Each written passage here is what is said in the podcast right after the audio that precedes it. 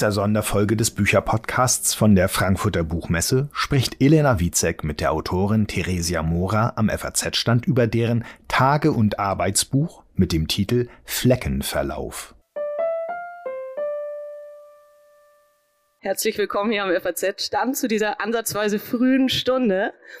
Wir dürfen den Reigen eröffnen der heutigen Autorengespräche am letzten Buchmessentag und ich freue mich sehr, dass ich zu diesem Anlass hier neben Theresia Mora sitzen darf. Willkommen, Frau Mora. Hallo, guten Morgen, Tag, was auch immer. Frau Mora, ich glaube, ich muss Sie jetzt nicht äh, erschöpfend äh, vorstellen. Sie sind eigentlich, sollten eigentlich allen bekannt sein gehören zu den wichtigsten zeitgenössischen Schriftstellerinnen, haben ähm, den Deutschen Buchpreis gewonnen, 2013 haben den Buch Büchnerpreis auch bekommen. Und ähm, heute sprechen wir über Fleckenverlauf. Das ist ein ähm, Tagebuch, aber auch ein Arbeitsbuch, das Sie zwischen 2014 und 2020 geführt haben. Und ich habe mich gefragt, jetzt, Sie haben jetzt zwar gerade erzählt, dass Sie jetzt erst auf die Buchmesse gekommen sind, aber Ging es Ihnen in letzter Zeit öfter so, dass Sie jemand auf Schreibblockaden angesprochen hat, jetzt anlässlich dieses Buchs? Äh, nein, also ich, äh, bislang hatte ich noch gar nicht viele Gespräche über dieses Buch, aber man wird das Autor von Anfang an ständig auf Schreibblockaden angesprochen, weil äh, offensichtlich geht man davon aus, dass das der Normalzustand ist und zwischendurch kann man dann schreiben. Und ähm, ich persönlich bin ja der Meinung, es gibt keine Schreibblockaden, es gibt bloß wie heißt es so schön, selbst im, im, im Leben der Heiligen gibt es eine äh, äh, Phase in der Wüste. Ja? Also man, man muss dieses, äh, diese Phasen haben, in denen man nicht schreibt, um schreiben zu können. Und ich glaube nicht. Wann wäre man denn blockiert? Bestimmt gibt es das auch, aber ähm, ich definiere das bei mir selbst nicht so. Aber es ist jetzt schon was anderes, mit so einem relativ persönlichen Buch und mhm. ungefiltert persönlichen Buch auch hier zu sein, oder? Ungefiltert ist es nicht, weil ähm, es ist ja trotzdem ein gestaltetes Buch. Ich habe ja in diesen fünfeinhalb Jahren mehr aufgeschrieben, als was hier drin ist. Also ich habe dann durchaus eine Edition gemacht und ich äh, habe darauf geachtet, es war von Anfang an so, dass es äh, verschiedene Themen gab und dass ich geguckt habe, welche Themen kommen rein und was von diesen Themen, damit es ein bisschen einen Bogen gibt. Und ähm, ein Tagebuch ist ja so, so eine Art ähm, Klagemedium eigentlich. Also wenn wir ein privates Tagebuch führen, wann äh, führen wir das, wenn wir irgendwie aufgewühlt sind. Ja? Und Liebestagebuch heute schon wieder etc. Ähm, und ich habe natürlich darauf geachtet, dass das nicht reinkommt. Es hat eine kleine Relevanz, ähm, wenn man reinschreibt, äh, zum Beispiel, äh, was einem alles vom Schreiben abhält. Nicht nur äh, persönlich jetzt für mich oder weil ich Mitgefühl will, sondern weil ich glaube, dass, ähm, dass es durchaus eine gesellschaftliche Relevanz ist, zu zeigen, unter welchen Umständen arbeiten Frauen und unter welchen Umständen arbeiten Frauen, die Familie haben. Ja, also wir sind alle so äh, darüber hinweggegangen, als Alice Munro, als sie den Nobelpreis bekam, gesagt hat, sie hat deswegen Kurzgeschichten geschrieben, weil sie eine Familie hatte und für mehr hatte sie keinen Raum und keine Zeit. Und das ist im Grunde nicht einfach nur ein Bonbon. Das ist ähm, ein, ein sozusagen ein gesellschaftlicher Zustand und warum sollte man darüber nicht reden? Ja, das sollten wir unbedingt noch vertiefen gleich. Ähm, also für diejenigen, die es noch nicht gelesen haben, da sind viele, es sind Gedichte drin, es sind Korrespondenzen drin, mhm. also Briefe, ähm, viele Beobachtungen aus dem Alltag, sehr äh, raffinierte Beobachtungen auch, wie ich finde. Ich habe mich gefragt, ähm, haben Sie diese ähm, Aufzeichnungen, also war das jetzt das erste Mal, dass Sie solche Aufzeichnungen gesammelt haben? Ist das vielleicht entstanden auch, ähm, die Idee entstanden beim Schreiben ihrer Trilogie, wo ja ihr ähm, mhm. Protagonist Darius Kopp dann auch die ähm, Unterlagen oder, oder das Sammelsurium von, ähm, von Auf, ja, Aufzeichnungen seiner verstorbenen Frau mhm. findet? Oder hatten, kennen Sie das schon von früher? Nein, nein, also ich habe tatsächlich war, war Floras Tagebuch dann, dann für mich selbst eine Inspiration. Ich meine, Floras Tagebuch habe ich dann in einem halben Jahr geschrieben. Das war sozusagen in einem Blog und kam so ins Buch rein und dachte ich mir, hm, das ist eigentlich ganz reizvoll. Nummer eins. Nummer zwei, als ich das äh, anfing, ich wusste davon nicht so viel über Blogs, aber aus, durch irgendeinen Zufall bin ich dazu gekommen, ein, ein halbes Dutzend oder mehr ungarische Blogs zu lesen, die seit 2007 geführt worden ist, sind von, von diesen Leuten. Und ich fand das unglaublich faszinierend. Und dann wird man natürlich auch selber inspiriert und, und Sie haben dann selbst angefangen, Blogs zu schreiben, oder? Einen Blog, den ich dann aber geschlossen habe, Äh, ich habe dafür eine Oberfläche benutzt, also WordPress, ich glaube, man kann es sagen. Ähm, das ist eine ganz bequeme Oberfläche und mir war aber nicht klar, dass das öffentlich ist. Ja, und ich mache so meinen Eintrag und plötzlich liked es jemand. Ich bekomme Panik und finde heraus, wie man das schließen kann. Also man kann dann die Oberfläche benutzen, aber es kann es nicht jeder sofort lesen und kommentieren. Also man kann jetzt nicht mehr darauf zugreifen. Könnte man schon, wenn man das Passwort hätte, aber ähm, also es liegt noch nachlesen. da. Es liegt noch da, aber ich habe dann, als ich das zusammengestellt habe, alle Inhalte auch runtergeholt und woanders äh, gespeichert, weil ich mir dachte, oh, wenn die jetzt pleite gehen oder irgendwas machen, äh, ist das, was mein geistiges Eigentum ist, dann weg. Oder ist es überhaupt mein geistiges Eigentum? Wie ist das so mit diesen Oberflächen? Also da bin ich dann nicht weiter darauf eingestiegen. Ja. Und was haben Sie vom Bloggen gelernt oder vielleicht von den anderen Bloggern, die Sie ja auch immer wieder zitieren in Ihrem hm. Buch? Ich habe von denen gelernt, dass das, ähm, also für mich war das sehr wertvoll. Also das, äh, die eine äh, Bloggerin, der ich sehr gerne gefolgt bin, die war 18, als sie angefangen hat, 2007 und hat das zehn Jahre lang geführt oder so. Und ähm, ich weiß, dass man mit bösem Willen sagen kann, das sind Leute, die Seelenstriptease äh, vor, dem, vor dem Internet machen, aber äh, ich bin nicht böswillig, sondern ich bin interessiert und äh, ich hatte das Gefühl, dass sie durch die Schilderung ihres Lebens und äh, dessen, was sie beobachtet haben und, und wo sie waren, bei welchen kulturellen Veranstaltungen und was in der Familie los ist, ähm, ich wahnsinnig viel von denen gelernt habe ähm, für mein eigenes Leben und dass das für mich sehr, sehr wertvoll war und es war auch wertvoll und das schreibe ich auch hier, dass zum Beispiel Hosuk Virag, auf die ich mich hier beziehe, dass sie durchgehalten hat, so lange Jahre lang diesen Blog zu führen. Äh, da kann ich mich durchaus einfühlen, weil du als Autorin auch durchhalten musst, bis du ein Werk äh, zu Ende geschrieben hast. Und ich habe diese Aufzeichnungen angefangen in einem Moment der Krise. Es steht gleich auf der zweiten Seite. Äh, ich habe einen Vertrag über drei Bücher abgeschlossen und jetzt habe ich das Gefühl, es ist sinnlos, sie zu schreiben. Äh, ich schäme mich wahnsinnig für diesen Gedanken, denn das darf ich nicht denken und das ist doch mein Beruf. Und ich mache jetzt Aufzeichnungen, um genau von diesem Punkt wegzukommen und diesen Sinn zu finden. Und den finde ich dann auch relativ schnell, muss ich zu meiner eigenen Beweihräucherung sagen. Vier Seiten später sage ich schon, ah, ich weiß schon, was ich mache.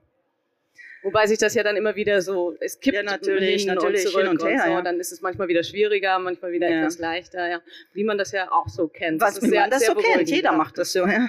Und ähm, also die, würden Sie sagen, wenn man jetzt nochmal auf die Blogs blickt, die sind ja oft relativ ungefiltert, kann man vielleicht mhm. sagen, wobei es ja hin und wieder auch orchestriert wird. Inzwischen gibt es ja gar nicht mehr so viele ähm, Blogs, das hat sich ja auch weiterentwickelt bei Ihnen habe ich mich gefragt, Sie, Sie zieren ja sehr schön die menschliche Kommunikation und der Literaturbetrieb mhm. kriegt ja auch ein bisschen was ab.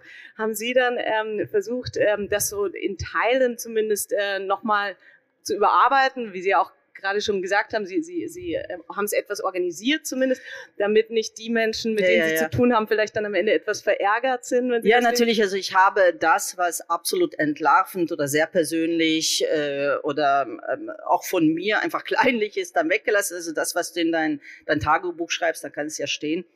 Und warum sind die Briefe drin? Äh, mit meinem Freund Andreas Jungwirth auch, weil ich vieles dann nicht in diese Aufzeichnungen geschrieben habe, sondern in die Briefe und dann dachte ich mir, oh, die Briefe müssen rein, weil wichtige äh, Sachen sonst nicht beschrieben sind. Ähm, ja, aber natürlich, ich, ich nenne, glaube ich, kaum Namen. Also die meisten werden abgekürzt oder es ist immer die Agentin, die Lektorin etc. Was mir sehr schön, also was mir sehr gut gefallen hat, war, wie Sie dann nachts durch die Straßen fahren mit Ihrem Rad. Was mögen Sie an dieser ähm, Aktivität? Es ist kein ÖPNV, was soll ich dazu sagen? Also ich meine, ähm, ich bin zumindest allein. Und äh, wobei es auch gefährlich ist. Ich weiß nicht, ob ich alt geworden bin und langsam oder ob sich der Stadtverkehr mittlerweile ins Wahnsinnige gesteigert hat. Aber insbesondere dort, wo ich wohne, ich wohne an einer sehr befahrenen Straße und mir scheint, es ist in einem Radius von einem Kilometer um meine Wohnung herum, ist es am gefährlichsten. Ja, so die ersten einen Kilometer habe ich vier Schrecksekunden äh, dass ich jetzt gleich umkomme und danach geht's dann wieder.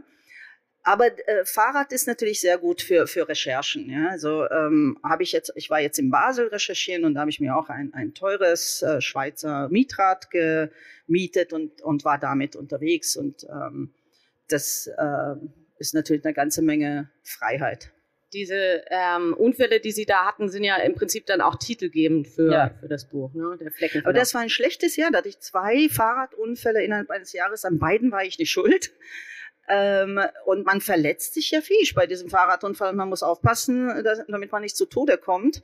Ähm, da war so eine, so eine, so eine Häufung und ich war ziemlich entsetzt, ähm, wie viel blaue Flecken man davon bekommt dann ähm, erzählen Sie immer wieder Geschichten oder machen Beobachtungen, von denen Sie ähm, planen, dass Sie sie weiterentwickeln zu Geschichten. Diese mhm. Geschichten werden aber dann wieder verworfen. Ähm, was geben Ihnen diese Geschichten, die nicht in Bücher, mhm. in Büchern landen am Ende, die Sie aber da sozusagen versammelt haben? Naja, das ist durchaus äh, tröstlich. Es ist nämlich so, also Leben ist ja anstrengend, ja, also immer und man hat äh, viele Irritationen und, und viele Merkwürdigkeiten. Und wenn man Schriftstellerin als Beruf hat, dann tröstet einen das total, dass man sagt, und wenn alle Stränge reißen, kann ich immer noch eine Geschichte daraus machen. Das heißt, ich kann immer noch mit einem Plus aus dieser ganzen Erfahrung herausgehen. Äh, ich kann das noch äh, gewinnbringend äh, vermarkten. Ähm, und, und zwar auf eine Weise, von denen andere auch was haben. Ähm, ich muss es aber natürlich nicht. Aber es ist ganz gut, das aufzuschreiben. Man, vieles vergisst man auch. Aber jetzt habe ich es hier und you never know, ja. Also ich äh, kann ja irgendwie mein Also um es wirklich zu einem späteren Zeitpunkt eventuell durchaus, wieder aufzunehmen, wie natürlich. bei Bands, die irgendwie Songs aufnehmen und dann das sagen. Das machen die, ja? Äh, ja, okay, gibt's ja, auch ja, ab und zu. Ja, ja, ja. Also durchaus. Also ich mache mir dann, dann so Skizzen und wenn alle Stränge reißen, kann ich die immer noch schreiben. Wobei meine Lieblingseinträge sowas sind, wenn mir jemand erzählt, ich, ich zitiere jetzt aus dem Kopf eines der Einträge, dass mein Mann mir erzählt, dass eine seiner ehemaligen Kommilitoninnen mit ihren Eltern in ein Schweigekloster gegangen ist für vier Tage, um gemeinsam zu schweigen. Und ich darauf, das ist eine tolle Geschichte, worauf, wobei sie eigentlich schon perfekt fertig ist. Das ist die Geschichte. Was willst du dazu nicht schreiben? Also jedes weitere Wort wäre zu viel. Ja, und daraus ergibt sich dann so ein Geflecht aus ihrer Alltagswirklichkeit und ähm, den Dingen, die verworfen wurden und der Fikt also fiktionalen Geschichten, die sich dann wiederum in ihren Büchern ähm, finden. Ähm, würden Sie sagen, das ist auch was, was typisch für Tagebücher ist, weil Tagebücher ja auch immer irgendwie, ja, die Menschen konstruieren ja ihre Wirklichkeit ja, sozusagen. Ja, natürlich. Also durchaus, also schreibt man sich es ja schon organisieren, ja. Also du, du tust es an seinen Platz.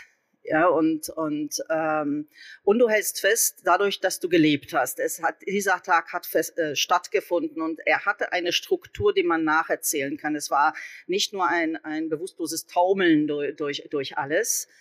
Ähm, und ähm, ich habe dann festgestellt, dass das Tagebuch zu schreiben wirklich gut ist und jeder sollte es tun. Und natürlich heißt es aber auch deswegen Arbeitsbuch, weil, ähm, weil ich tatsächlich auch die Strukturierung meiner Arbeit an mehreren zukünftigen Projekten gebraucht habe. Auch etwas, was ich wiederlesen äh, konnte, damit ich weiß, wo ich stehe. War das in Teilen dann auch merkwürdig, das zu lesen, was Sie vor, sagen wir mal, sieben Jahren geschrieben haben, oder ist Ihnen das dann noch so nah? Also man kennt das ja gerade, wenn man sehr jung ist, mhm. man fängt an, was zu schreiben und dann schaut man ein paar Jahre später nochmal drauf und denkt sich, oh mein Gott, was war das denn? Naja, die, die Entwicklung zum Glück oder zum Unglück zwischen meinem 42. und meinem 50. Lebensjahr ist jetzt nicht so heftig gewesen wie äh, das, was Sie aufgeschrieben haben, als ich 18 war. Ja? Also äh, das bin ich schon, aber äh, wenn ich jetzt raufgucke, sehe ich, in was für einer anderen Verfassung ich war, als ich das angefangen habe ähm, und wohin ich gekommen bin am, am Ende. Und äh, ich muss sagen, wenn ich gesehen hätte, wenn ich diese Aufzeichnungen angucke, dass ich nach sieben Jahren immer noch am selben Punkt war wie an dem Punkt, an dem ich angefangen habe, dann hätte ich es nicht herausgebracht, weil ich mir dann sage, okay, warum sollte jemand dabei zusehen, wie du sieben Jahre lang auf der Stelle trittst? Ja. Ähm, und deswegen war es für mich jetzt sehr positiv, dass mein liebenswürdiger Verlag gesagt hat, äh, du wirst 50, äh, gib ein Buch heraus. Was möchtest du? Und ich wollte nicht Essays und ich wollte kein, kein Gesprächsband, sondern ich habe gesagt, naja, dann versuchen wir mal das. Das Tagebuch ist ja auch eine literarische Gattung. So. Unbedingt.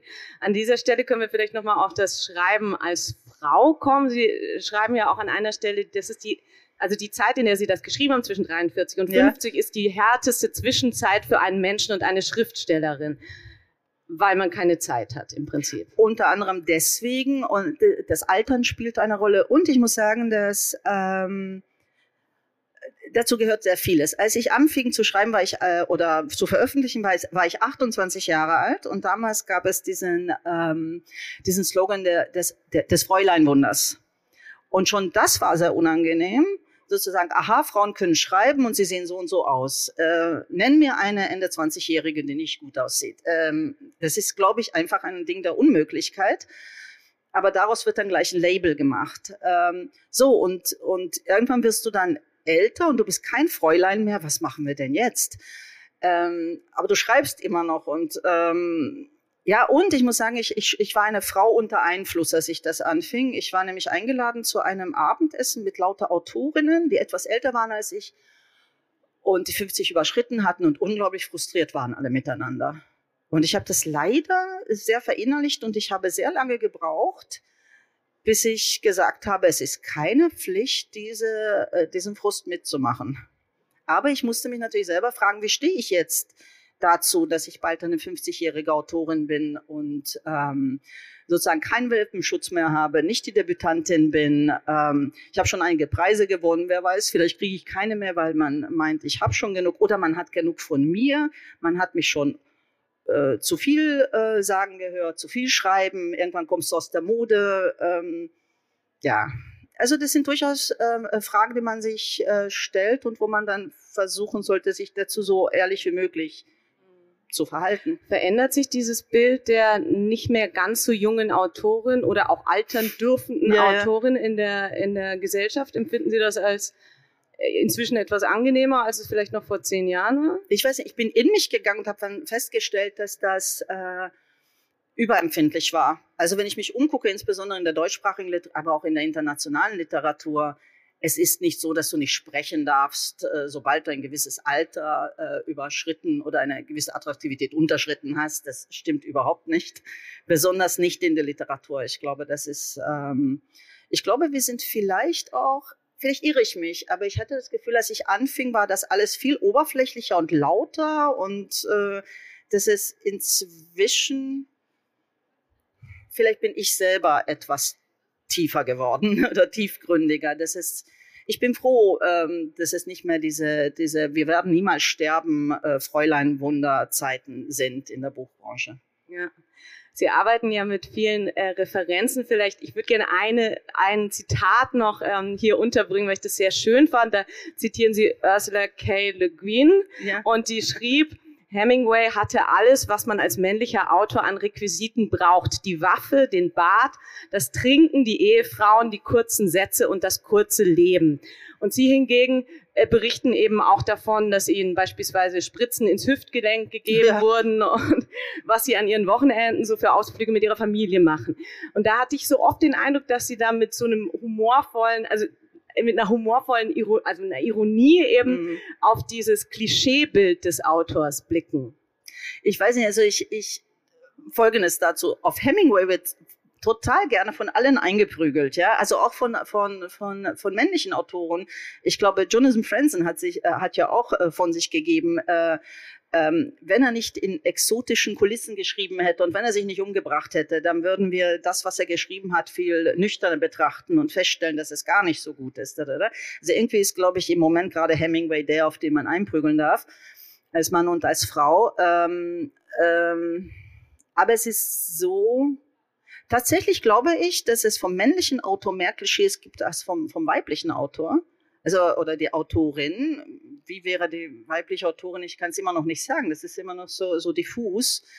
Aber das mit der, mit der Spritze ins äh, Hüftgelenk hat damit nichts zu tun, sondern ähm, ich habe durchaus eine Neigung zu Slapstick. Und der Tag, an dem ich da, dass ich äh, da beschreibe, nicht genug, dass ich eine Spritze ins Hüftgelenk bekommen habe. Ich bin anschließend äh, zum falschen Radiosender gefahren um eine Aufnahme zu machen und musste von dem einen dann zum anderen kommen und bin eine Stunde zu spät dort angekommen und habe mich dann am Fruchtsalat verschluckt und äh, öfter mal was Neues und ich frage mich, wie diese Aufnahme überhaupt jemals zustande gekommen ist und der zuständige Redakteur war also dafür zuständig, die Welt zusammenzuhalten, ja, weil ich äh, irgendwann kam der, der Punkt, wo ich gesagt habe, äh, irgendwie, es ist nicht mein Tag. Aber wir haben alle solche Tage, ja, weil äh, wenn du dann endlich ankommst, ja, völlig außer dir, völlig unterzuckert, dann bringt er den Fruchtsalat und du vergisst, dass man, äh, dass man Apfelstücke nicht im Ganzen runterschlucken kann. Und so leben wir. Ja, es ist auf jeden Fall sehr amüsant und irgendwie ja, auch sehr tröstlich, das zu lesen. Ja. Ähm, einmal begegnen sie im Flugzeug einer jungen Frau, das ist eine Gamerin und die wird dann eine äh, eine Protagonistin oder ein, äh, Nebenfigur eigentlich. Nebenfigur ja. Lena, genau, in, in ihrem äh, letzten Roman. Ähm, was muss jemand haben, was muss ein Mensch haben, um als Romanfigur bei Ihnen aufgenommen zu werden? Ich muss sagen, Lena ist fast eins zu eins übergegangen, aber das hing, glaube ich, auch damit zusammen, das war eine kurze Begegnung und äh, die war wahnsinnig dicht. Und alles davon ging von ihr aus. Es ist nicht so, dass ich sie erst kennenlernen musste lange und, und herausfinden, wer sie ist, sondern ich nahm neben ihr Platz und sie hat tatsächlich eine Stunde und 15 Minuten auf mich eingeredet und hat mir quasi diese ganze Figur überreicht. Und dann dachte ich mir, das Mindeste, was Lena dafür verdient ist, dass das Lena, so wie sie ist, in das, das Buch reinkommt. Andere Figuren, äh, insbesondere Hauptfiguren, die, die entstehen viel synthetischer. Also man sammelt hier und da und dort und dann äh, fügt man das zusammen, damit man auch eine, eine Figur hat, ähm, die nicht zurückgeführt werden kann auf eine Person im, im, im wahren Leben. Okay, also man müsste mit einer guten, authentischen Lebensgeschichte an sie herantreten. Und man dann müsste man sowieso Chance. gut und authentisch sein und das, das hilft. Oder total böse und verlogen, das hilft auch. Also ähm, das geht auch gut. Okay. Was ich auch sehr schön fand, war dieser Schriftstellersatz, wir beobachten weiter die Situation. Vielleicht ja. noch abschließend, ja. äh, wie wichtig oder bedeutsam ist die Aufgabe von Autoren als Chronisten unserer, Ge äh, unserer Gegenwart, also unserer mhm. Zeit heute? Äh, Aus Ihrer Sicht? Ja, sehr, sehr wichtig. Also ich denke, wir, wir, was ist Geschichte? Wir haben hier jemanden, der Geschichte studiert hat, aber was ist Geschichte? Auch dieses, die, die die äh, persönliche Geschichte spielt eine Rolle, nicht nur von Autoren beschrieben, sondern tatsächlich auch von, von jedem Einzelnen. Wir sind ja dann alle Chronisten. Was die Autoren als Vorteil haben, ist, sie können sich vielleicht etwas besser ausdrücken. Aber es gibt viele Textarten, also auch die nicht literarisch gestalteten Berichte über unsere Zeit werden ähm, genauso wichtig sein in, in, in Zukunft. Also wir, wir sind, glaube ich, alle darauf äh, angewiesen, wir alle zusammen arbeiten an unserem äh, kollektiven ähm, Geschichts, Moment mal, an unserer kollektiven Geschichtsschreibung. Ja? Also ähm, es gibt ja ähm, zum Glück jetzt äh, auch ein großes Interesse daran, an dieser Personal History und, und an Oral History und, und wer hat was zu berichten. Äh, und ich bin jetzt dafür, dass, äh, dass dieses Buch jetzt eine Welle von Tagebüchern ähm, äh, auslöst in der deutschen und der internationalen Literatur. Und wir werden das alle lesen und, und äh, genießen. Aber immerhin kein Corona-Tagebuch, denn es endet ja mit März ja, ja. 2020. Naja, es ist mir vollkommen klar geworden, jetzt musst du aufhören weil jetzt beginnt eine andere Geschichte und die, und die so, äh, so eine So-Kraft hat, dass das, das Ganze dann an sich reißt. Also du kannst nicht ein Buch schreiben, was zur Hälfte nicht Corona-Tagebuch ist und dann Corona-Tagebuch, weil das ist interessant. Es gibt, äh, die Geschichten haben einen Anfang und ein Ende tatsächlich. Okay, vielen Dank für das Gespräch, Frau Mura. Schön, dass Danke Sie da Ihnen. waren. Dankeschön.